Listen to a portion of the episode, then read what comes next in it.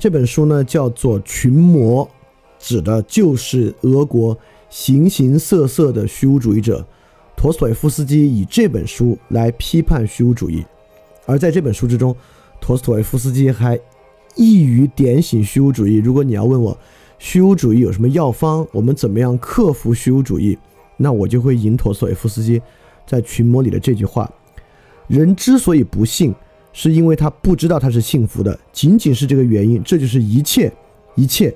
谁要是明白了这一点，他此时此刻马上就会变得幸福起来。当然，我也完全明白这句话根本不可能解决今天虚无主义者的问题啊。但是你要从这句话里面听出一些尼采的意思，这基本上与尼采说的“对一切说是”这个观点啊，高度的相通了。这本书也是一个自述文本，《群魔》这本书的写作是以自传体的方式写作的。陀思妥耶夫斯基取材一个真实的事件，就是涅恰耶夫的案件。这个涅恰耶夫的案件呢，是一八六九年发生的。一些青年学生，然后参加到革命组织，以这个无政府主义和虚无主义思潮的影响啊，采取极端的恐怖方式革命，最后惨遭失败的一个故事。《群魔》呢，基本上写的呢，也就是这么一场故事。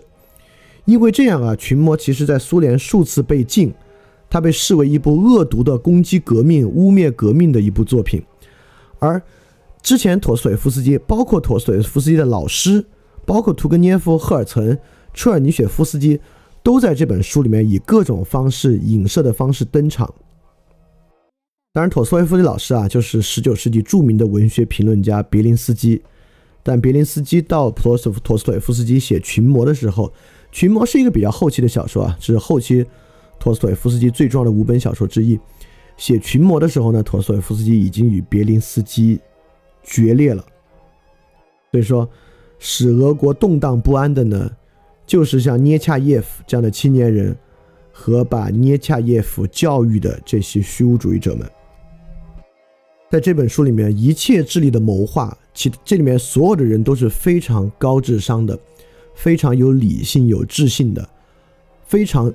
坚决地认为自己做的是好事儿的。而在这部小说之中呢，一步一步，所有这些人的智力、智慧走向这个恐怖的袭击，走向一场恐怖。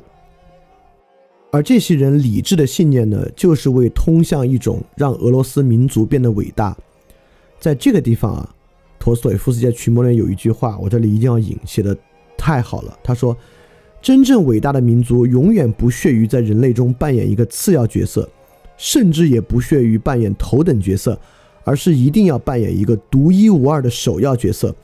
一个民族若是丧失了这个信念，它就不再是一个民族了。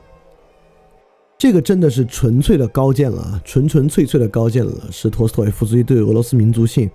特别深刻的一个洞察，也在否定这种纯粹现代化、西欧化的路线。因为纯粹现代化、西欧化的路线就是要成为另一个英国嘛。包括我们今天，我们今天虽然有特色这个特色那个，但本质上我们的目标就是要成为一个更厉害的第二个美国。所以说，当你这么想的时候呢，在陀思妥耶夫斯基来讲，就已经不再是一个民族了。那么，到底什么是陀思妥耶夫斯基心中想的俄罗斯的民族性和俄罗斯的伟大灵魂呢？陀思妥耶夫斯基有一句话特别有意思啊，他说：“俄罗斯的一个流浪汉一定要让全人类的幸福生活才能让他安宁。”就这个话。然后我这里引了安德利·纪德在做这个陀思妥耶夫斯基演讲的时候，他引的一个说俄罗斯灵魂的例子也很有意思。这个例子呢是个思维实验，是说如果你自己现在要建立一座人类终极命运的宫殿。在那里，所有人都将获得幸福、平静和最终的祥和。然后再想象一下，为了这个追求，你必须去仅仅将一个活生生的人折磨致死，而且他还不是一个伟大的灵魂，可能在不少人看来，他还是个可笑的人。是说，他不是一个莎士比亚级的人物，仅仅是一个简单诚实的老实人，一个盲目的相信着自己妻子的丈夫，尽管从内心里他并不了解自己的妻子。它有着平凡的快乐和平和。如果你的宫殿可以实现人类终极的幸福、平静和祥和，但就一个条件，必须折磨这个人，使他被侮辱、被损害、被摧残。只有在这一个人的屈辱和苦难中，你的宫殿才能建立起来。你会同意在这样的条件之下建立这个宫殿吗？这个其实比搬道岔的列车难题还不一样。不一样的根本原因是，这里不是可以对比的两种功利，这里不仅是功利了，这是一个人终极的功绩，就是一个人建立这样的命运宫殿的终极功绩。那记得认为陀思妥耶夫斯基所代表的俄罗斯心灵的回答一定是：即使我的幸福无限大于这个老男人平凡的不幸，但是还是让我自己独自承担这个不幸吧。最终没有一个人。包括那个老男人，没有人知道并感激我的牺牲牺牲，因为我自己终将不能在毁掉别人的基础之上获得真正的幸福。也就是说，在这里下，包括那个话啊，就是一个俄罗斯的流浪汉必须得知人类整体的幸福，才可以使他安宁。代表俄罗斯这种东正教的传统之中呢，有可以说两个东西吧。第一，他相信的终极的完全非功利的善的存在。第二，他相信着每个自我的灵魂对于这种善的承担，这是很重很重的一种承担啊。当然，这其中也包含一种非常对自我的高看，就个人的私生活远比社会关系以及社会整体功利重要。因为在我们中国人看来，就会觉得这个例子最荒唐的一点就是，我拿什么想象自己是一个可以建立人类终极命运宫殿？去决定他人幸福与否，是不是要折磨他人的一个人呢？你自己是老几？你去相信自己为全人类承担这样的屁话？当然，我我我带着这个话来说啊，当然其中似乎呃或者也非常明显的包含着，如果我们的文化之中具有这种对于个人私人性的抹杀，我对于他的某种否定啊，但我也不知道。反正话说到这，似乎我的本能或者我的潜意识吧，走向了对这种东西的一个嘲弄。那么当然，陀思妥耶夫斯基对于个人承担的这一点不会如此的简单，不会仅仅就是说个人如此伟大，这个个人的承担是非常非常有深度的。所以我们开始介绍陀思妥耶夫斯基其他的作品。这本书就是对于自立这个思想根本性的批判，其实批判的就是车尔尼雪夫斯基的《怎么办》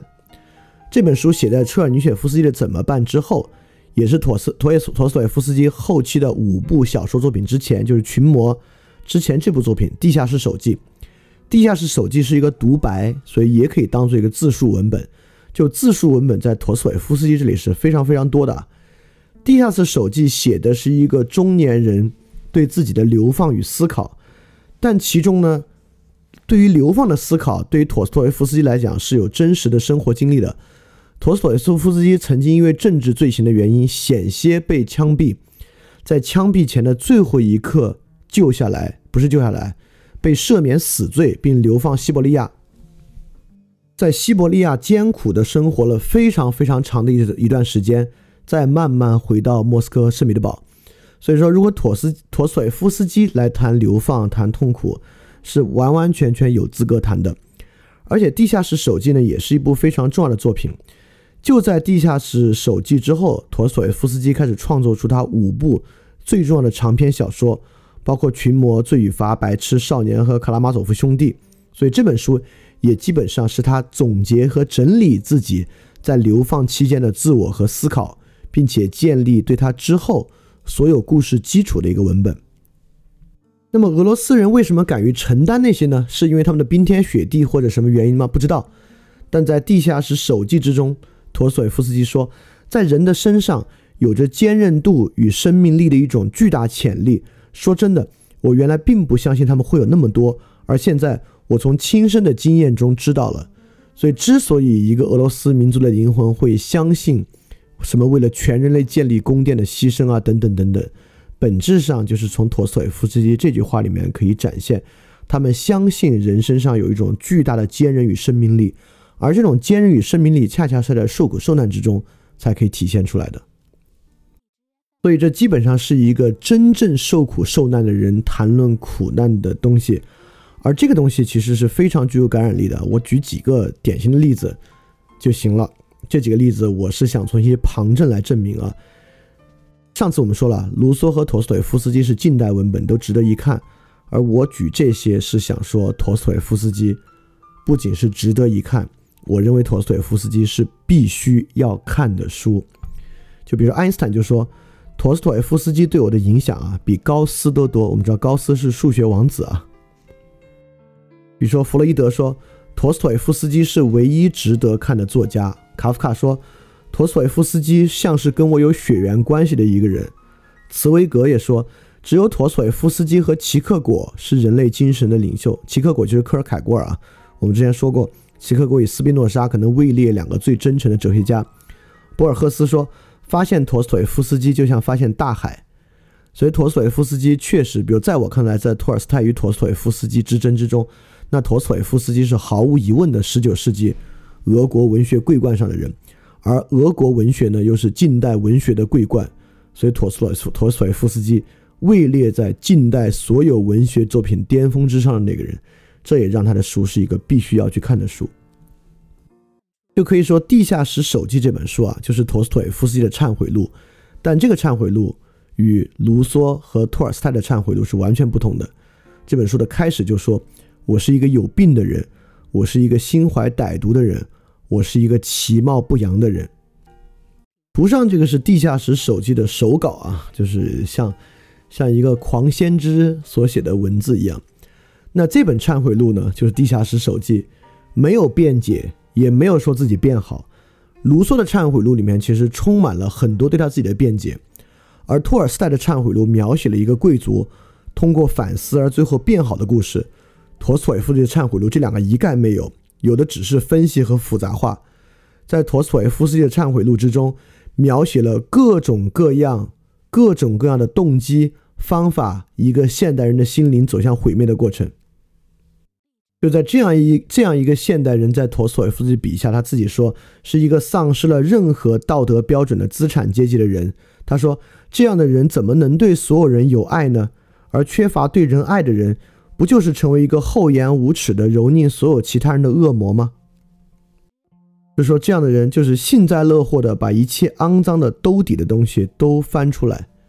而这个东西呢，其实也就像是针对车尔尼雪夫斯基的怎么办来说的，就是受到这种毒害的人，就是要把灵魂里的肮脏的东西通通挖出来，不光是其肮脏。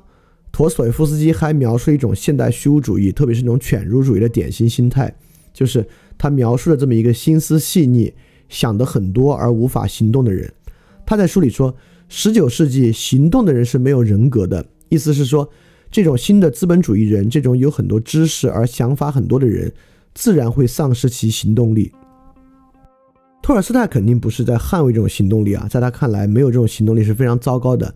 经常用来和托尔斯泰。呃，不是托 什么托尔斯泰说错了，口误。经常用来和陀思妥耶夫斯基对比的这个英国著名的神秘学诗人威廉布莱克，也对于十九世纪的行动说过一个话。他说：“有欲望却不行动的人身上会生出一种恶臭。”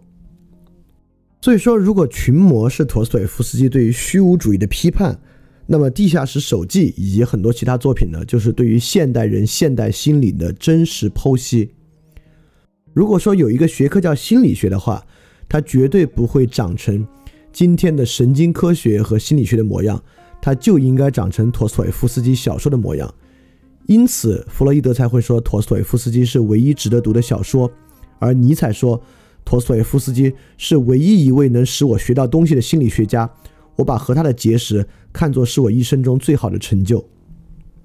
我们知道，在尼采的论述中啊，心理学正是陀思妥耶夫斯基式的心理学，或者就是说谱系学吧，是唯一合理的科学，是科学贵，是科学的皇后，科学的桂冠。而这个东西呢，只有直接来源于陀思妥耶夫斯基对于现代人心灵这种掘地三尺般的发掘。而陀思妥耶夫斯基小说真正伟大的地方，就是将现代人的心灵事无巨细地剖析出来。陀思妥耶夫斯基用小说情节。直接达到了尼采谱系学那种洞察一切的风格。尼采其实是在很晚年才看陀思妥耶夫斯基的。我们知道尼采是一九零零年死的，在死前十三年，一八八七年，因为尼采还疯了六年呢，就是在他人生还有这个意识的倒数七年，尼采写信给一个朋友说，在几星期之前，我连陀思妥耶夫斯基的名字都不知道，因为我是一个不读报章杂志的懒书生。不料有一天。我在一家书店看到他的法译本名著《地下室手记》，这对我来说真是一种意外的发现，如同我二十一岁发现叔本华，三十五岁发现斯汤达一样。就一年之后，尼采写信给另外一个朋友，关于陀思妥耶夫斯基的道德文章，我固然愿意无条件接受你对他的那种批评，可是由于我从他那里获得了最有价值的心理学资料，我才如此尊重他、崇拜他。我现在有一种想法，不论陀思妥耶夫斯基的思想跟我如何相反，我都会产生一股不可思议的力量来对他表示感谢。换句话说，我今天敬爱陀思妥耶夫斯基，就如同我对帕斯卡尔的敬爱。我所以要这样强调，是因为帕斯卡尔曾经给我无限的启示，而陀思妥耶夫斯基则是唯一一个给我高深基督教信仰理论的人。这个太了不得了啦！因为帕斯卡尔、斯汤达和这个包括呃叔本华和那个剧作家，我觉得脑子卡壳了，瓦格纳，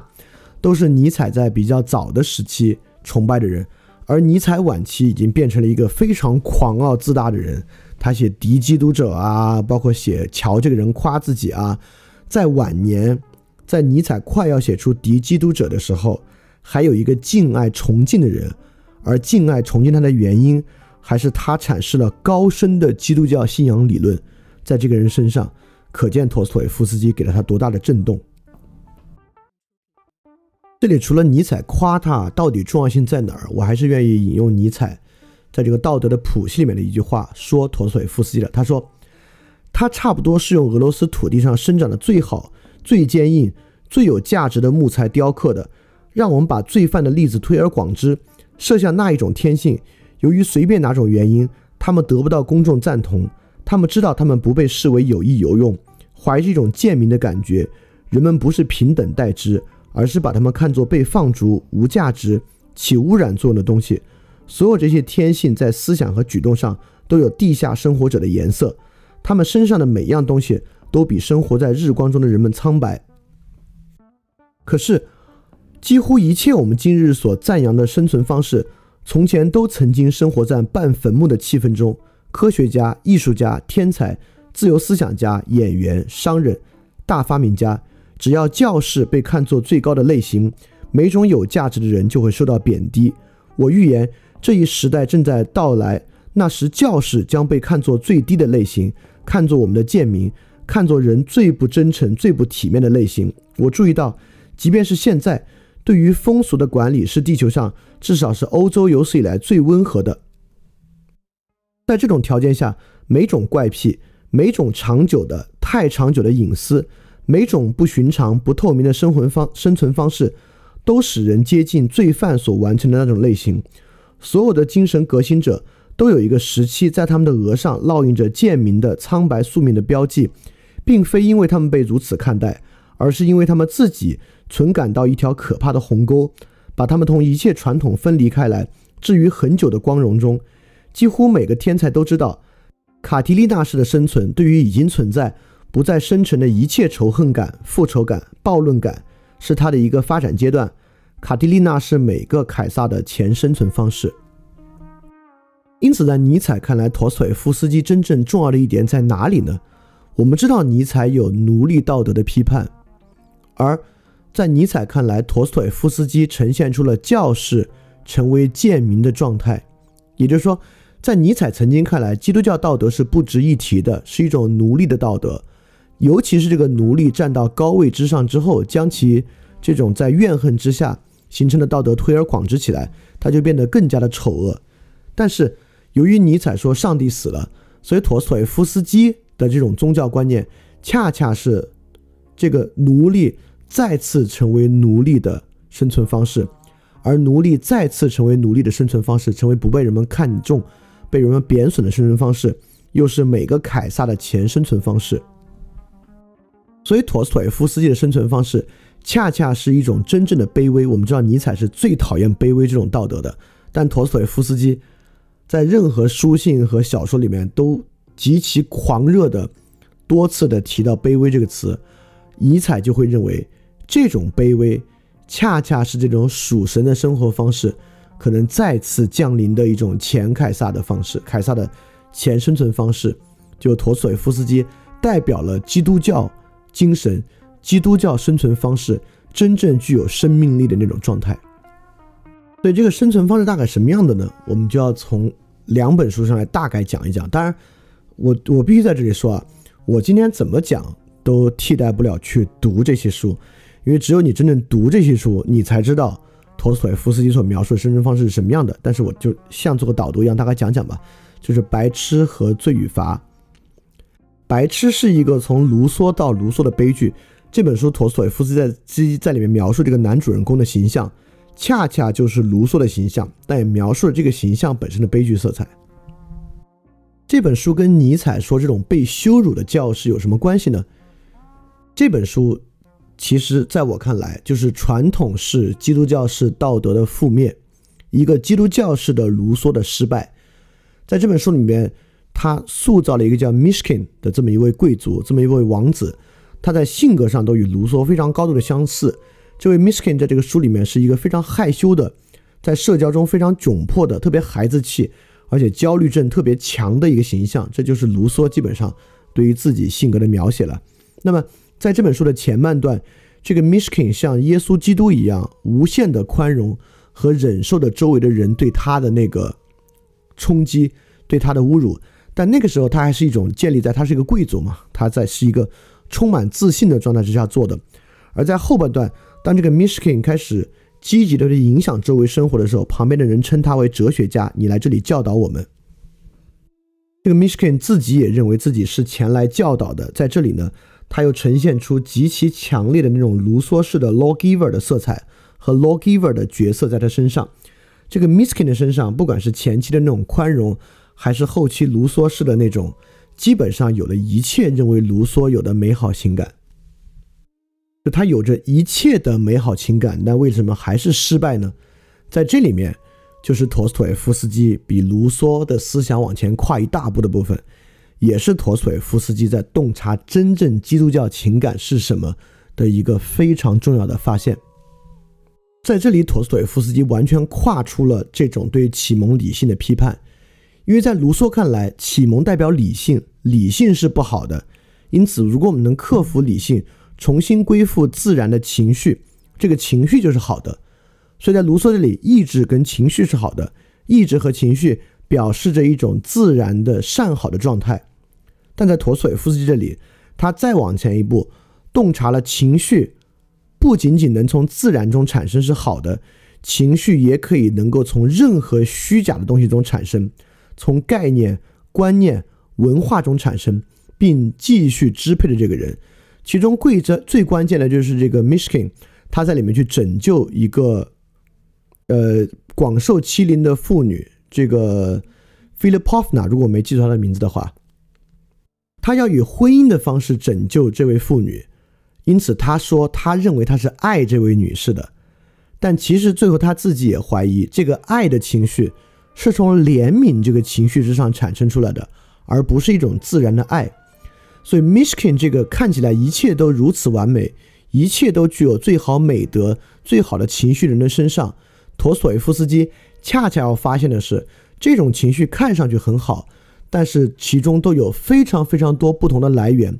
而在《白痴》这本书的结尾。这个 Mishkin 想要保护的两位女性都遭到了非常惨惨败的结果，因此，这种未加审视的、简单的认为是来自于自然情绪的反启蒙理性的方法，在陀思妥耶夫斯基这里变成一种非常初级的、非常幼稚的路线。因此，卢梭认为一个人是拥有自然的情绪的。卢梭对于自然的情绪其实缺乏认识，而且还有更重要的一点。卢梭认为自己反对的是启蒙理性，但是在陀思妥耶夫斯基这里，他非常深刻的洞察了，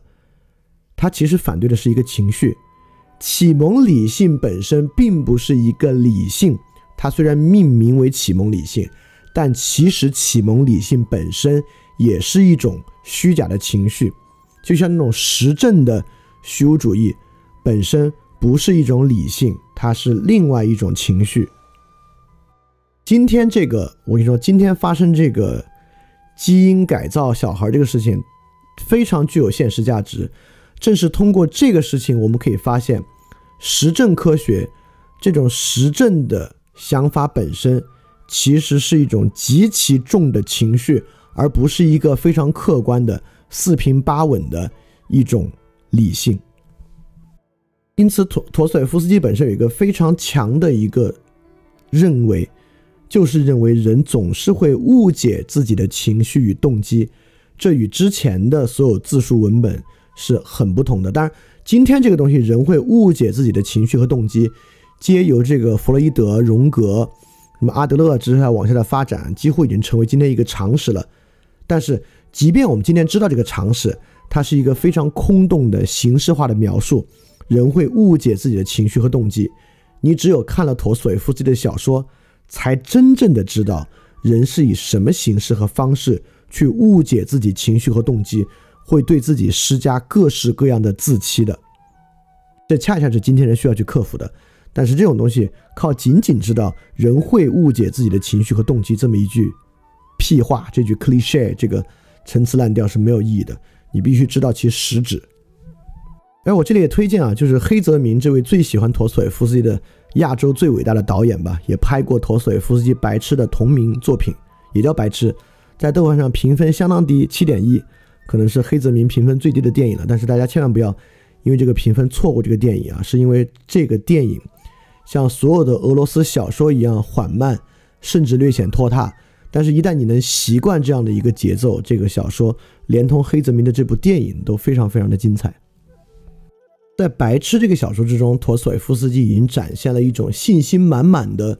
光辉明丽的一个基督与卢梭的形象是如何失败的。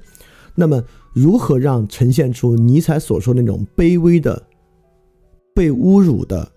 最卑贱的一位神职人员的形象呢？就是陀思妥耶夫斯基和他最负盛名的小说《罪与罚》。当然，《罪与罚》与《卡拉马佐夫兄弟》。可能会并列竞争哪一个是陀思妥耶夫斯基最好的小说之名？当然，他们我觉得嗯不重要，就他们都同样伟大。但《罪与罚》曾经是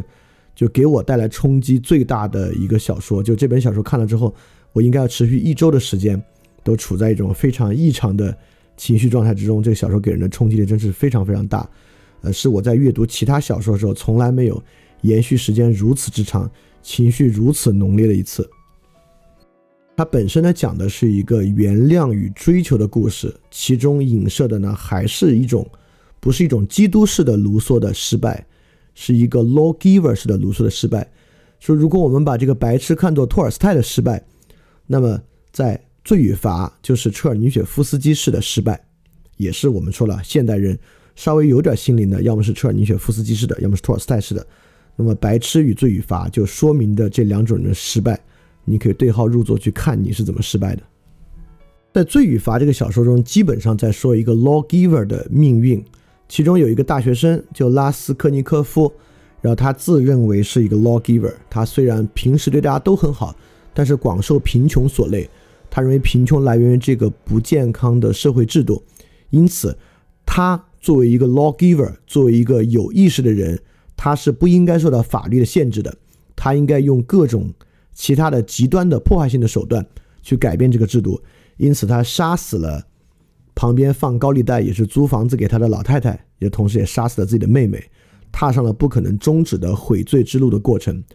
在这个悔罪之路过程之中，完全不像卢梭与托尔斯泰似的靠把罪说出来自动坦白就悔罪。在拉什科尼科夫的悔罪之中，与他有最大不同的是，光靠说出来，光靠承认是不可悔罪的。或者说，罪是不可能停止的，罪孽本身是不可能得到根本性的原谅的。这个罪将伴随拉什科尼科夫一生，不可辩解，也不可好。而且，即使你活着，这个罪本身都不是你自己完全能够去自足的，还离不开其他人的原谅。就是在这个小说的这位妓女索尼娅，这个角色中可能道德最光辉的一位，必须依照她的原谅。拉什科尼科夫才不是，他不是脱离罪哦，才能够将将就继续活下去。因此，在忏悔这个问题之上，这个妥氏啊和卢梭和托尔斯泰是完全不同的。卢梭和托尔斯泰都通过反省停止了、终止了罪，而在妥氏这里啊，可能某种程度上回到了这个奥古斯丁式的原罪论，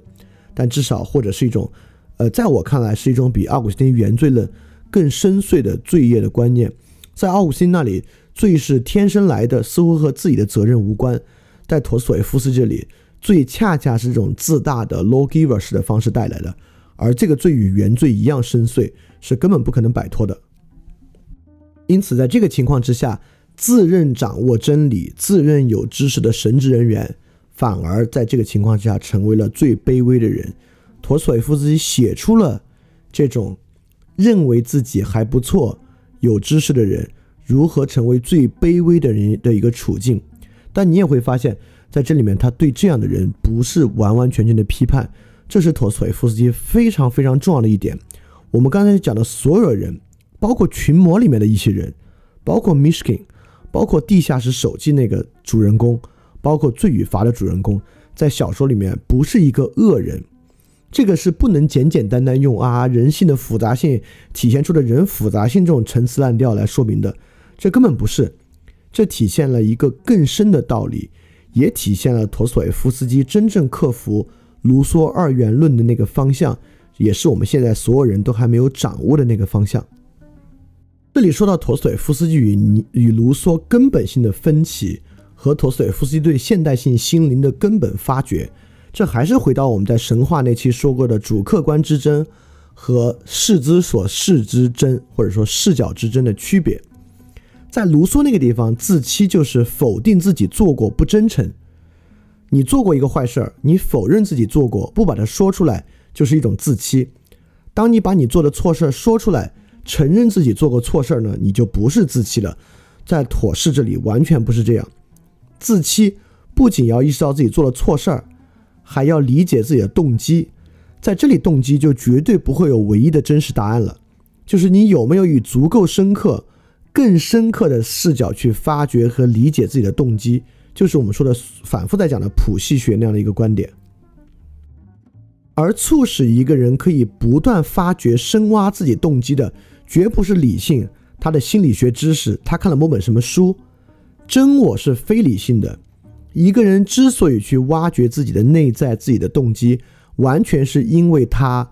有俄罗斯民族性。这种对于自己罪的、自己要承担的这种深重的意志，恰恰是他觉得什么都需要自己来承担，什么都是自己的责任，才拖动他不断的去深挖自己的动机。因此，在陀思妥耶夫斯基的真我和假我之中，其实假我有一个非常重要的特点：假我是有社会性的。什么叫社会性的？就是陀思妥耶夫斯基的假我是能够将责任由别人来承担的。比如说，其实卢梭的真诚其实是为他自己赚得荣誉的。比如说，今天的很多真诚，比如说蒋劲夫在网上，呃，深刻的忏悔自己不应该打老婆，应该更爱她，是能够为他赚得声誉的，是为能能能为他赚得很多人的认可的。包括可能今天有另外一些，就是有一些假我靠否定外界的方式，靠不与外界接触的方式，其实是将这种东西转嫁到外界的，是要在心里想。是外界出了问题，我通过隔绝它，取得一个更强的自我。他是把责任推到外界的，所以说，在陀思妥耶夫斯基里，如果有一个方法分辨真假，那就只有一个方法：真正的真我是将所有的责任自己承担的真我。不以最大的承担的视角来理解自己的动机，就不是一种真正的动机。你看，通过这一点，还可以让我们发现一个很深的道理。这个道理其实来源于佛教。就为什么佛陀会不喜欢苦修？在这里我们可以看出苦修和苦难的区别。就是苦修是自己找的，自己让自己饿，自己让自己风餐露宿。在这个时候啊，你是不可能以最大的承担它的，因为它就是你自己带给你自己的，你没得选择，你就是天然的承担它。但在这种承担之中呢，你是没有罪过的。就是这个承担是没有深度的，这个承担是不难的，但真正难的承担是在苦难之中，你遭遇一个不由你自己控制的苦难，在这个时候，你不去怨天尤人，不去怪运气、怪了怪老天、怪他人，而真正自己承担才是真正的承担。所以在这个角度上来看啊，苦难比苦修是一个重要的多的东西。也是一个真的多的东西，而苦修这种形式，由于它是自我强加的，它由于不可能对外推卸，而丧失了深度。而我们也知道，陀思妥耶夫斯基不是一种需要让自己苦受的贵族啊，当然他也是个贵族啊，他的爸爸还被农奴杀了。但陀思妥耶夫斯基是一个真正承受过苦难的人，这也是他自己的人生获得深度的一个非常重要的经历。如果我们我们要把这个东西再往深说一步啊，陀思妥耶夫斯基与卢梭最大的区别是语言与真理的区别，是知识概念和命运的关系。我们说到卢梭有个特别重要的是理念主义，在这种理念主义的路线之中呢，真理和语言和概念是有很大的关系的。就真理是可以通过语言凝固下来的，比如在卢梭这里，真诚就可以凝固为一种固定叙事方法。正是因为它可以凝固成一种固定叙事方法，它可以技术化。今天这么多人才一下就掌握了这么一种所谓真诚的叙事方法。而陀思妥耶夫斯基的真诚是需要靠不是一种叙事，是要靠很多种多元的不同的叙事角度去切入，一个人才可以促使自己的动机不断更深、不断更深的一个事情。而这个当然会让陀思妥耶夫斯基的小说没有那么明确，没有那么好理解。比起法国小说那种爱憎分明的形态，或者那种说起来所谓具有人性深度的小说，但其实只是卢梭式的对于客观袒露的小说，陀思妥耶夫斯基的小说就太深了，太复杂了。但陀思妥耶夫斯基自己也说，过快被人理解的东西维持不了多久。我觉得他说的很对，他同时代的那些小说，确实到今天，只有他的小说可能真的具有最旺盛的生命力。所以陀思妥耶夫斯基的小说里面。总是有那么一种人，他们相信知识，相信理性，但这样的人在小说里面总是命运最悲惨，或者他的行为、他的观念总是导致最大毁灭的人。所以，陀思妥耶夫斯基本质上是绝不相信知识和概念这些东西的。所以在今年夏令营里面，我也是通过生活的真实经历，我不是回来就说嘛，我可能最大的收获就是知识没什么用。在这里，我终于理解了陀思妥耶夫斯基里小说那些因为依靠知识。而带来巨大灾灾难的人的真正意义了，但这一点我觉得说给没有生活经历的人听，说了也没有意义。但我就提一点非常重要的区分，在陀思妥耶夫斯基的小说里面，跟爱这个情绪对立的根本不是恨，因为在陀思妥耶夫斯基的小说里面，爱和恨经常是非常快速的转化的。在妥氏的小说里，跟爱真正对立的是深思熟虑，是运用理性深思熟虑。而这种深思熟虑，就是一种想要去通达真理、通达普遍主义、找到方法、制定计划去做的这么一种冲动。这种冲动在陀思妥耶夫斯基这里是非常非常危险的。而直到今天，我们的世界还活在这种卢梭式的计划、乐观主义的世界之中。而我们已经发现，这种真理是如何导向这种客观之真，是如何导向各式各样的虚无主义的。而陀思妥耶夫斯基的这种真理，导向尼采，导向海德格尔，导向这种生存论的真理，才是真正的更具有深度的真理。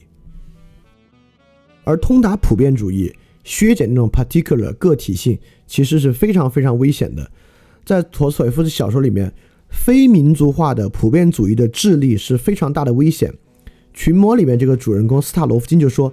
当人们不再跟自己的民族联系时，他们就不再有神了。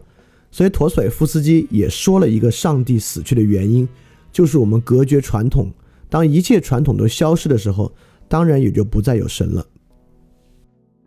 所以，所以我们看到卢梭很明白他要什么，明白到可以写出社会契约论的地步；托尔斯泰也明白他要什么，明白到可以在忏悔录里面写出一条因为悔罪改变而变好的路径。但与他们不同的是，陀思妥耶夫斯基并不明白。陀思妥耶夫斯基不知道自己会怎样，他的反思和忏悔与对自己的批判是没有终点的，但也不是说他就是一个无限循环下去的批判，他是不是批判都是一个非常模糊的东西。就是对于罪与罚的主人公，你要再读一遍，你会发现，那到底是一个赞扬还是一个批判？